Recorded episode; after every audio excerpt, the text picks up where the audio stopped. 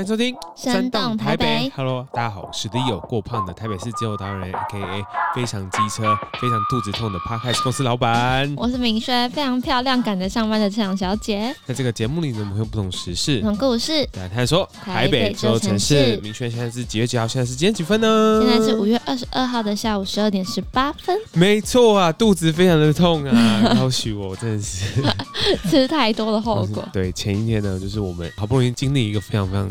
重要的面试，然后这个面试结束了之后呢，我们决定说呢，隔一天呢，去好好的就是休息一下大鸡脖。对，结果呢，我们到了就是基隆的八斗子啊，非常漂亮的一个地方啊，就是那个你知道大家就是完美打卡了一个必要景点是吗？是吧？你说那个威尼斯什么彩色小屋，去到那边的时候发现说，哎、欸，其实不大，可是就是其实附近东西很好吃，东西很好吃。然后我们就是昨天就是在那边暴吃一波，然后结果呢？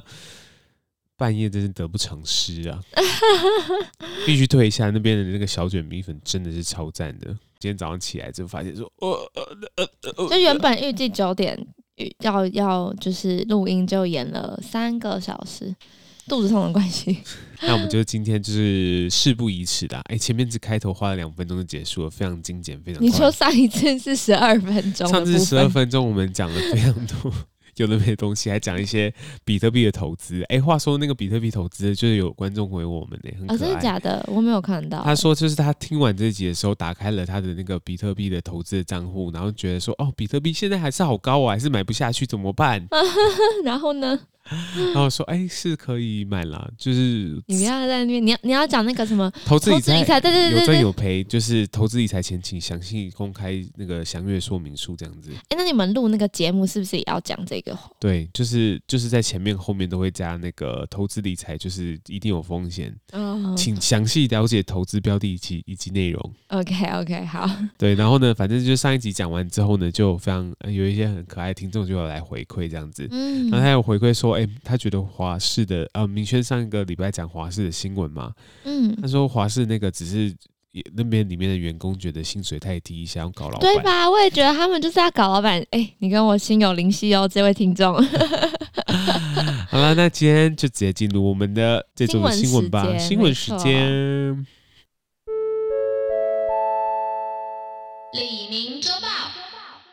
知名 YouTuber Chip 擅长以历史故事分享知识以文明哦。上传影片与台北市交通局开展。Chip 表示哦，自己在四月底的时候接到公关公司通知哦，台北市交通局想要请他拍摄交通安全的影片，不要他做好文案后，公关却希望修改，希望他多多宣导交通事故受伤的人数最高是机车，机车应该规定礼让大小客车等等。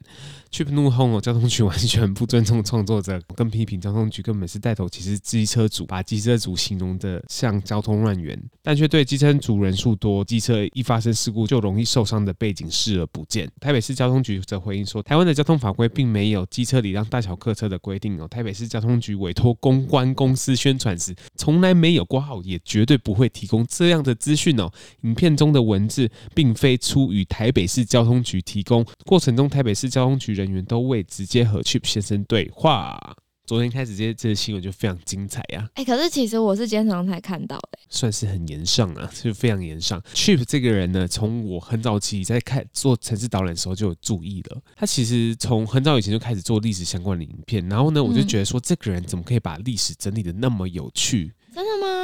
因为他就是画一些非常非常可爱的一些小小小人物的动漫这样子，然后呢，他就是讲、嗯、哦，这个是他画的哦，对，他就讲非常非常多部不一样。各国的历史、啊，他画他真的做得很好哎、欸，对对，他是他好像本身之前好像是一个历史老师，然后他开始跳下来做 YouTube，然后呢，其实这部历史老师不好意思，我打岔一下，历史老师是不是都要不务正业才会被看见？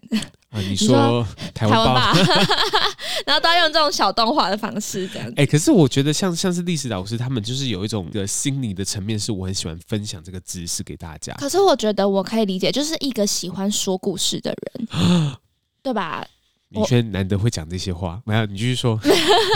不是，我觉得历史老师就是喜欢说故事的人，只是台湾的教育用可能用课本那些文字让小朋友觉得这个东西很无聊。可能在求学阶段，你的生活过于单纯，所以你会觉得这些历史跟我没有关系。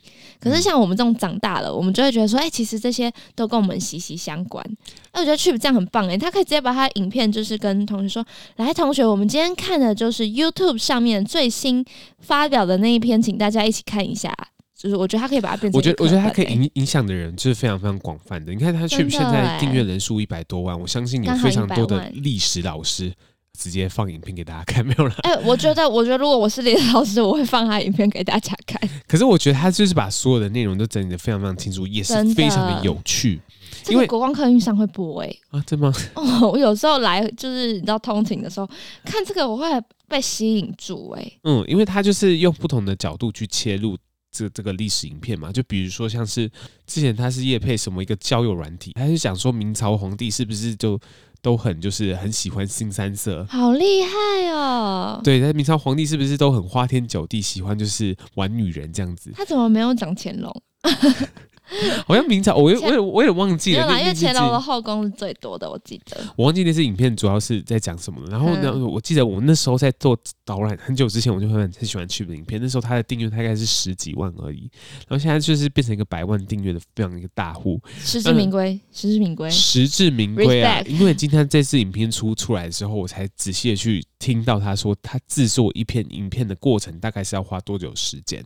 嗯，像我们做 Podcast 找资料的时候，是我们。看那个网络上面的资讯嘛，嗯嗯，嗯，他会实际上面去到找书，是不是？图书馆里面去翻书，这真的超难。而且他翻的那个书都是非常非常厚厚的一本，说是台湾就是近代史，对，台湾近代史啊，什么什么台湾交通发展手册啊，什么什么之类，反正就是他翻的，就是资讯是非常非常多、非常非常齐的。好厉害哦！从那时候我就很喜欢去的影片，然后今天就是他 po 这篇文之后，我觉得非常精彩。这部影片其实在讲说，哦，其实身为一个创作者哦，你在沟通创作的这个过程中，其实是非常非常繁琐的。市政府想要政令宣导或是宣传一些东西的时候，会找公关公司。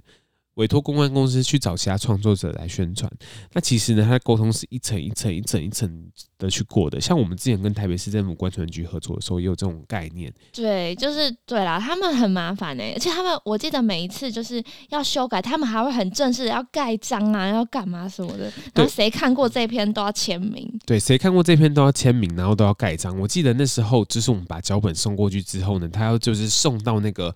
呃，局处室里面，然后要从就是很小的职员一直盖盖盖盖到局长去，对对对对，然后就觉得说，哇，这个这个沟通过程真的是 respect，也非常的就是辛苦。可是我觉得可能政府机关真的是做事就必须是这样，必须严谨啊，因为你你说出来是代表国家在说这些东西，呃，代表政府在说这件事情，所以是台北市观城局的话，哦、是啦，你就是代表说我们台北市啊，台北市长来做这件事情。嗯、今天的 Chip 呢，在 PO 这篇影片的时候呢，就是描述了。很多他跟公关公司或者是跟政府沟通的内容啊，这有点像是很精彩的变成一个罗生门的概念，什么意思？各说各话。就是呢，那个交通局呢，台北市交通局说哦，所有一切的对话呢，都是公关公司与 Chip 先生，所有的对话呢，都是发生在公关公司与 Chip 先生之间的。我们没有代表的就是台北市交通局啊，说出任何的话。然后我们就是当初想要镇定的宣导，就只有那些东西而已。嗯，对。然后呢，Chip 呢，把所有的那个对话的内容贴出来，真的假的？对，Chip 把所有对话内容贴出来说，呃，公关公司表示说，我们的客户对影片的内容是非常的不满意的。第一个就是历史的部分太多了，然后呢，却不就心里想说，哎、欸，奇怪，你不是早就知道我是做历史的吗？对，我第一个是历史频道，然后呢，他就说，呃，其实呢，我们今天呢是要帮台北市交通局去说去做呃政令的宣导的，所以呢，希望在最刚开始呢，就提到是台北市的交通局的部分，还有台北市机车交通问题的部分，嗯、这个东西就惹火非常多的创作者啊。嗯，为什么？就是你今天要要我叶配，从影片一刚开始就要说出你，我们今天到底要夜配什么这样子？哦，所以就是他会觉得这不是他的风格吧？因为我我听到这个时候，我其实觉得好像没有关系，可是我觉得有可能。Chip 他本身的风格就是会把夜配藏在历史故事里面。对，因为他就觉得说，他今天就是要以一个故事的形式去去让大家看到这部影片，看到这个夜配内容。嗯，就是你知道吗？就是其实很多创作者的形式就是觉得说我创作的规格，呃，我创作的方式就是这样子，子，就是先讲一个历史故事，才跟跟你说我是要怎么去夜配这个内容的。像是他夜配什么快车肉干的时候，他在他快车肉干哦，快车肉干怎么夜配？不可能说哦，就是我很喜欢吃快车肉干，快车肉干赞赞赞，不是？他就是说，其实他就是讲一个说，为什么蒙古人就是在战争的时候可以战无不克，是因为他们可能是有个吃肉干的习惯。蒙古人与就是肉干的文化大概是什么这样子？对啊，他讲他做这个功课是做的非常非常细的，然后他、嗯、他切入的角度也是非常非常有趣的。所以我觉得那个就是在找呃，应该是说我不管是公关公司找还是政府那边找的啦，反正我觉得大家在选择你要这个案子。所谓所谓你发生的 KOL 的时候，你本来就应该要先去了解这个人的风格，嗯，因为毕竟我们也是接过案子，也是想要也是投过案子的。对啊，你要、啊、就是就是你你先了解了这个影片的风格是什么，上面的人点头了，然后这个东西才继续进行嘛。对，我觉得就是因为我觉得第一个可能就是风格背道而驰啦，所以他可能就觉得说，你就不尊重我的创作风格这样子。嗯，这个整个沟通的过程中就发生了非常多不愉快的东西啊，就是比如说 Chip 就直接跟我说，我就是只只跟你说七万块钱，你还真的这样逼我这样子，他直接把价码公开，对啊，然后台北价码也都 never 公开，他已经先说出来了。不是他说你去随便去外面问一个一百万订阅的影片，的确啊，的确，一支一支影片就是收多少钱？我今天送你三十万块钱不过分，真的不过分哎、欸。哎，原来就是一支影片大概是三十万，我现在知道了。然后呢，说我今天为了为了就是帮助镇定宣导这件事情，我就是勉强跟你收七万块钱也没有关系。可是我就觉得做这件事情是蛮有意义的。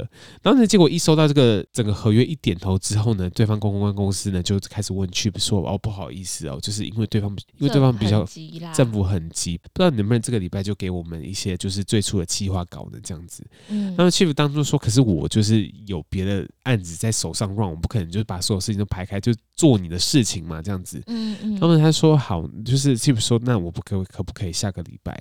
然后那公关公司就说，那就是下个礼拜一、下礼拜二可不可以呢？这样子。哎、欸，可是我们我记得我们那时候也是一直在赶哎、欸。哦，对啊，那时候确实是一直在赶啦。可是我觉得，啊、我觉得这个、觉得这个东西是好啦，就是好啦，赶啦，可以啦，可以理解啦，就是就是我们那时候就是采一个比较。哎、欸，可是可是这件事情，我觉得 Chip 也做得非常好，是他在星期日的时候就把这个东西给了公安公司，好厉害。然后呢，我们都是压线 说出来。对，然后他说他通通常做一遍一部影片的呃内容计划的时候，大约要花三天以上去执行。嗯，我觉得说对，就是这种质感的影片，真的是花三天去努力的看一篇，就是看很多文献啊，对对对对，文献专题去图书馆啊，就是我就觉得说，这可能是我。很难做到一件事，我自己觉得说，我自己是没有耐心耐心做到时候。可是我觉得你有哎、欸，只是你不知道而已。哦，是吗？嗯，因为我就是你会去啄一些很小的点，但我觉得是我不行。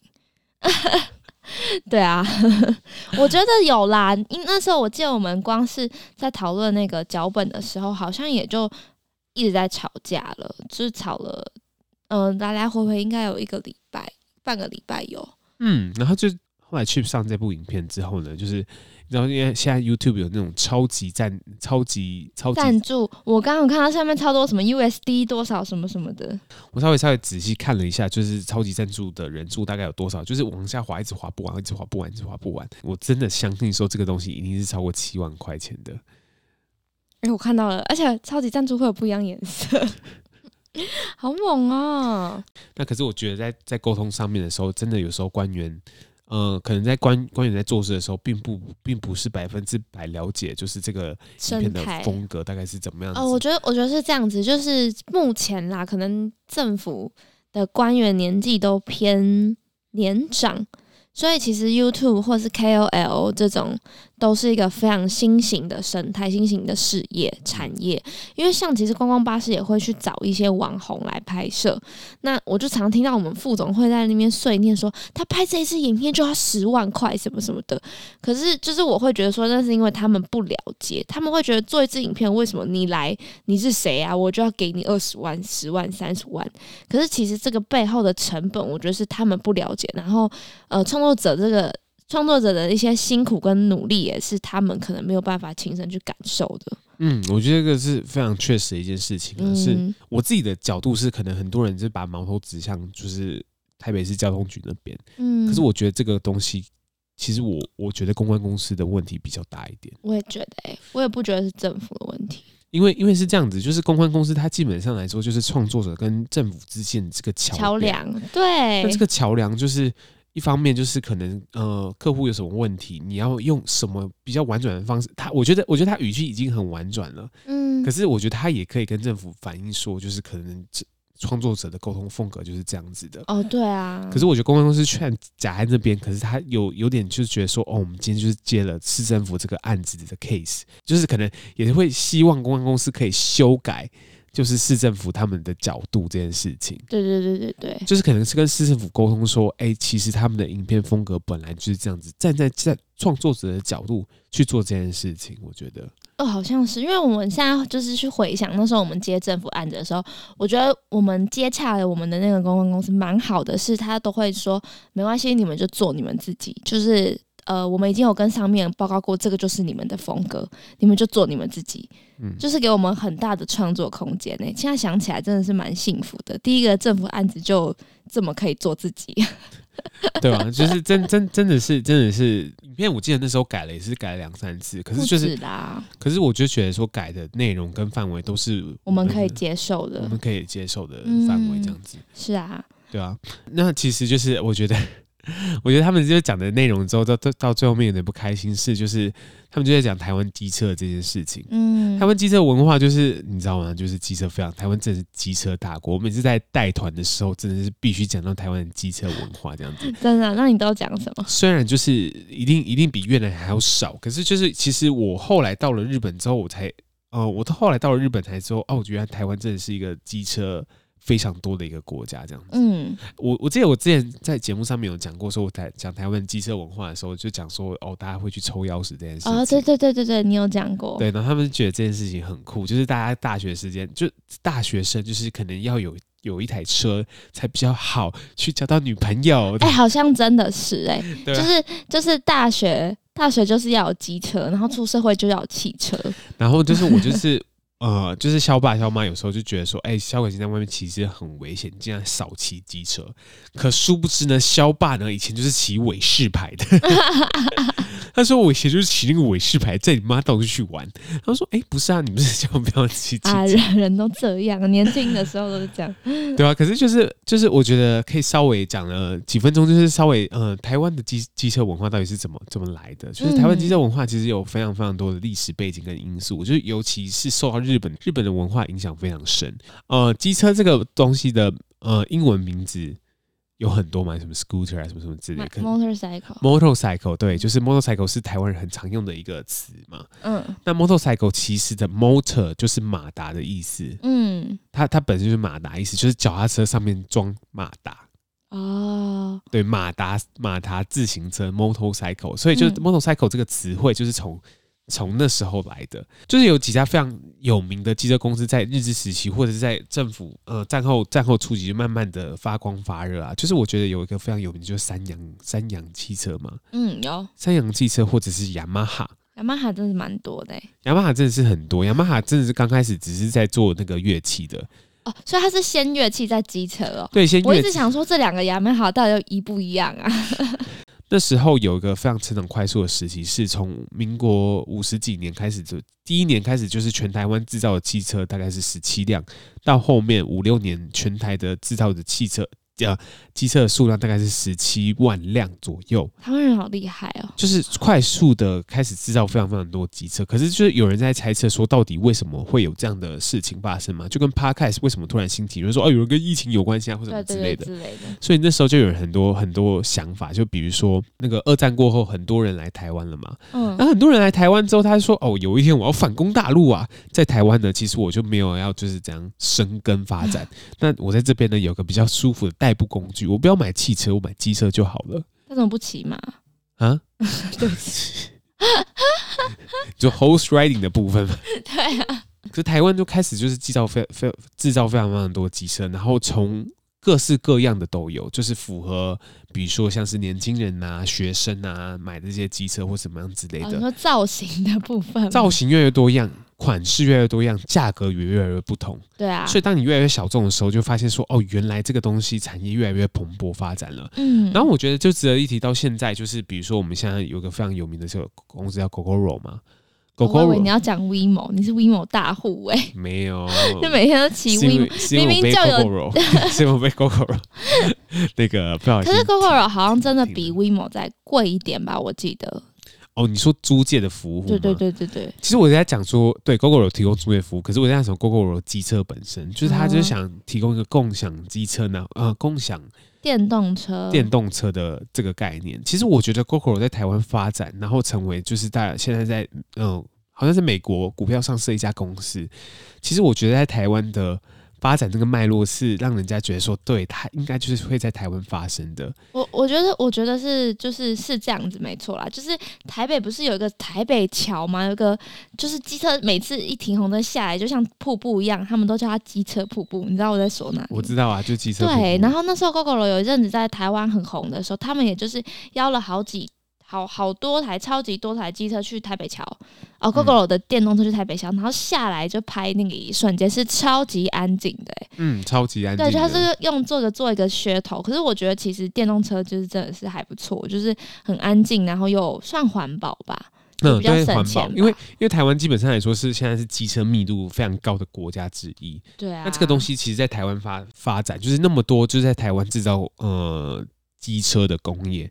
那今天 Gogoro 代表一个什么呃机车的一种新创，希望有一天呃共享机车或者是呃电动机车这个文化可以在别的国家继续发行，我觉得这个是很感动的一件事情。我真的非常看好 Gogoro 之后在可能欧美一些国家。就是他们可能有一些很很可爱的共享机车的服务，这样子。对啊，对啊，我我是觉得还不错啦。就是因为呃，台湾那个机车，然后就会一直被呛，有时候会被网友呛说什么落后国家。我觉得 no no no，你们错了。我觉得谁谁到底谁说机车就代表落后啊？嗯、我觉得不能这样讲。对，我觉得确实是有很多可以改进的地方嘛。像我们今天讲这个争议嘛，就是在讲说，其实，在台北的路权对机车的路权是非常不友善的。嗯，那真的是有很多可以改进的地方。可是，就是我觉得，就是很感谢，很感谢，我真的很感谢 Chip 做这支影片，是让这个东西有了在社会上的讨论程度跟观众的程度、关注的程度。因为我觉得，只要 Chip 出他的影片，本来是有影响度的，没错。嗯，可是他就是一个单纯的政令宣导而已。OK OK，可是就是 Chip 今天把这个设置，就是你知道吗？就是哎、欸，我真的很不爽啊！就是台北市政府怎样怎样之类的，反而是让这个东西有更多的公众讨论度，然后反反而比政力宣导更有效。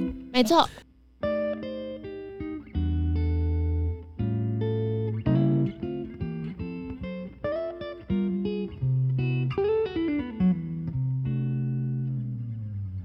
摄影吉列卫斯安德森美学世界经典，惊见圆山大饭店。导演卫斯安德森以独特电影美学闻名。一名纽约作家开设 IG 账号，邀请世界各地的人们投稿眼中安德森式的经典照片。如今出版成为摄影集，《圆山大饭店》也入列。而在转角遇见卫斯安德森中，就收录两百张来自世界各地经典照片，从南极洲的高迪尔岛；而在转角遇见卫斯安德森中，就收录逾两百张来自世界各地的经典照片，从南极洲的高迪尔岛、纽西兰的码头小屋、斯里兰卡的海线铁路车站、香港的彩虹墩、台湾的圆山。大饭店等地，从照片中也可以惊奇的发现，各地人们生活中或许就藏有电影般场景的景色。我为什么会想要选这一则？是因为在观光巴士上面，其实我最喜欢的景点，好像就是圆山大饭店。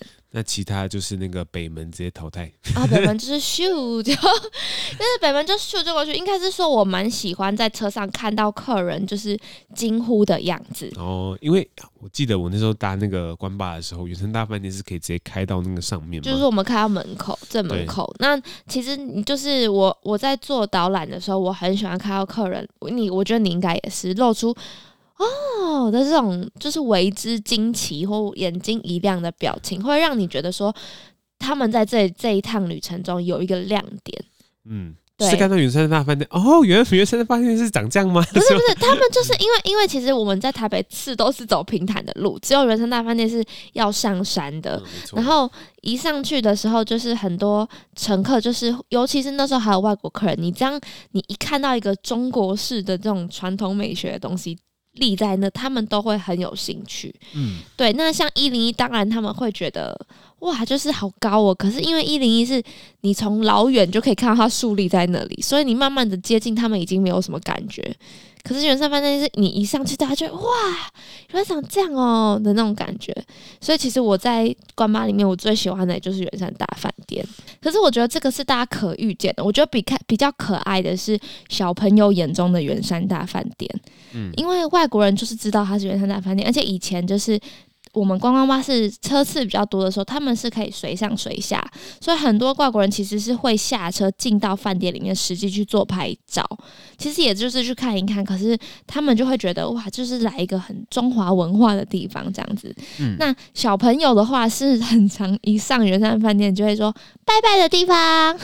哦，对，大家大家以为是会是那个那个是宫庙，对，大家会以为那是宫庙，然后我就说没有没有，这个是饭店。然后很多小朋友就会很坚持，他就是拜。摆的地方哦，对，以前以前小熊小就是我的侄子也是觉得说这个地方好像是一个庙这样子，真的吗？因为它上面有很多那种龙形雕刻啊，或什么之类的，让人家误以为就是这是一个庙宇啊，然后在山上就是一个就是一个什么慈幼宫的概念吧？对，慈什么宫，什么云什么宫，类似这种感觉。哦，可是就因为它在那个它在那个建筑上面有非常非常多的龙形雕刻，所以就好像有另外一个名称，它就是叫龙宫啊，干嘛？所以会有公主从那边出来吗？没有，不要辅导太阳进去吗？不会，你不要这样子。其实真的啦，就是仔细看从外面那个牌楼到饭店的外观，每次上去的时候，我都会跟乘客说：“哎、欸，大家可以来数数看，这里有几只龙哦。”这样子。然后，可是其实也数不完啦，就大概二十几万只龙这样子。就是从里到外是真的有人去算过的。里面还有一只金龙，你知道吗？我知道，我知道，我都会跟客人介绍。哎、欸，你搭过我的车，你还讲这个？啊，拍谁？拍谁？拍谁？我会跟客人介绍啊，因为那只金龙很特别，它是三只爪子的龙嘛。那这种三只爪子的龙，其实是中国唐朝的龙才长，龙才长这样子。真的假的？对，所以那时候，因为其实圆山饭店的前身是台湾神社，所以日本人其实。一直都很崇尚唐朝的文化，所以那时候他们就雕刻了这样子的一只龙。那后来改建成饭店的时候，我们就把它保留下来，就看得出来哇，那时候日本人就是非常喜欢这种三只爪子的龙这样子。嗯，对。现在金龙是在金龙厅嘛，其实就是一个餐厅的外面这样。对，没错。嗯，干嘛想考我啊？那还有什么可以补充的呢，老师？你说人山饭店吗？哎、欸，详细情况请来双城餐车，呃，双城巴士上面。我双城餐车也可以听到吗？是不行，他很多客人坐餐车想要上圆山呢。我说真的是先不要吧，那个汤可能会 直接滑到大腿上。那个那个坡很很，那个坡不行不行，真的是不行。滑到大腿上是怎样？对，可是如果餐车可以上得去，我觉得是蛮有趣的。你就是要求就是上山的时候要求那个，哎、欸，不好意思，我们现在上山，所有那个乘客呢，请把你的汤汤碗。端在手上，端起来，我觉得不行。他们可能画面就很荒谬，然后全部人就是斜着，然后单端着那个汤碗。他们技术可能没有那么好。然后呢，可能就是停在原山大饭店外面，说：“那我们就请金融厅的那个港式银渣，就是为我们送上服务这样子。”哎、欸，我们其实老板一直都想要把呃山圆山的东西搬上餐车，他一直说要把国宴搬上餐车，对吧？圆山还不错吧？其实我觉得还不错，可是应该是说餐车上你很难去放一些大菜。就是我觉得餐桌上比较适合吃那种精致小物，就是一道一道这样子。嗯、你要吃那种板的，真的桌菜真的是不行，因为可是原山饭店也有那种就是一道一道的、啊、精精致小物。好，我会跟老板建议，标准答案，标 准把那个回答不出来都会说，我会回去跟我们公司建议。没错，先跟大家解释什么是魏斯安德森美学。好了，因为如我一开始看到这个时候，我也想说，我以为这是一个专有名词，你知道吗？嗯，对。可是其实魏斯安德森是一个导演，那这个导演呢，他其实就是拍电影的。那他的电影很特别，就是他都会有一个强迫症，就是他每一幕的画面，就是他一定要把主角摆在正中间，然后他非常追求整个电影画面要是对称的，所以大家都会开玩笑说叫他魏之中。魏志忠，对未知中，对，所以他的就是呃，大家可以去看一下作品，就是其实他的那个美学，就是所有的东西都是在正中间，然后整个画面是非常和谐。那因为电影是一秒二十四格嘛，所以你其实只要一嗯、呃，按暂停的时候，你会发现，哎、欸，其实每一幕好像都是一个艺术品，一个剧照，就会好像是一个哦，已经塞好，故意在那边等你截图的那种感觉。嗯，对。那他最有名的一个就是最有名的一个作品，就叫做那个欢迎光临什么布达佩斯大饭店。你就会看到，就是他的作品啊，全部都是那种很饱和的颜色，然后就是都很非常的非常的就是。呃，怎么讲？非常非常的对称。那尤其是那个布达佩斯大饭店，其实它，我觉得它看起来就是很像是粉红色版的圆山饭店，就是你可以想象那种一格一格一格，然后非常就是精致这样子，然后。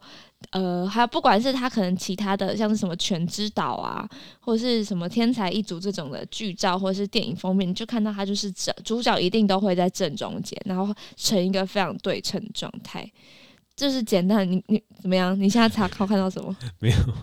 成一个非常对称的状态，所以就是那个镜头的正中间，你是人中。对，你说人的人中吗？人中一定在这个那个相机的正中间。说，哎、欸，等等等，我来对一下人中的部分，这样子。对，反正就是这样子。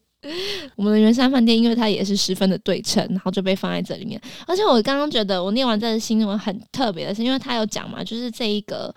嗯，这个艺术集其实是有一个纽约的作家开了一个账号，然后他就是请世界各地的人去投稿他们眼中很安德森的这个东西，所以其实不是安德森他本人去拍的，那其实就是有人投稿了圆山饭店，然后后来呢，因为非常受欢迎，所以就把它出成一本摄影集。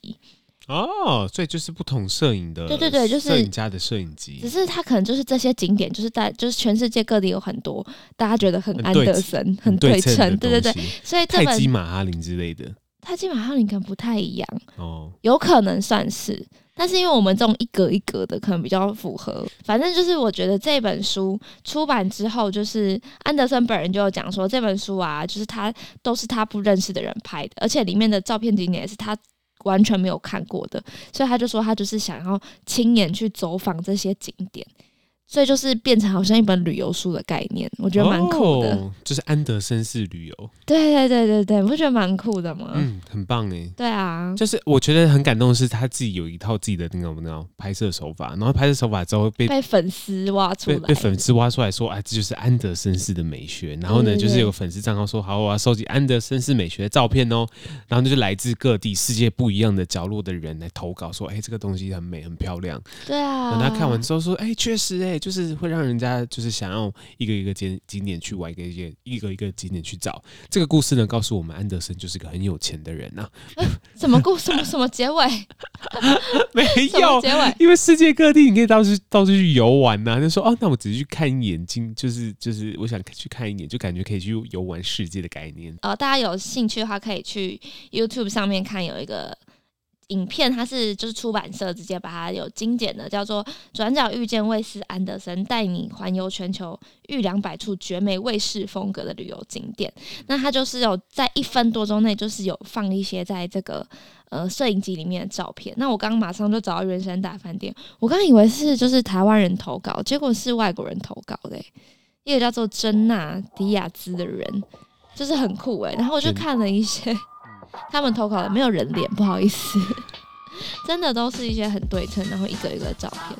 嗯，好，那今天节目就大概是这样啦。那就是也是蛮丰富的啦，也是很丰富啦。虽然就是很很赶，有点赶，可是不过我觉得就是蛮丰富的。对不起，今天肚子有有点痛，如果觉得没事没事。请大家在下面给 Leo 一些鼓励。觉得今天就是内容很奇怪的话，欢迎在就是所有的平台告诉我们说这个节目很好听，然后我真的很喜欢有观众回馈，拜托多多回馈我们，好吗？那我们下次再见喽，拜拜。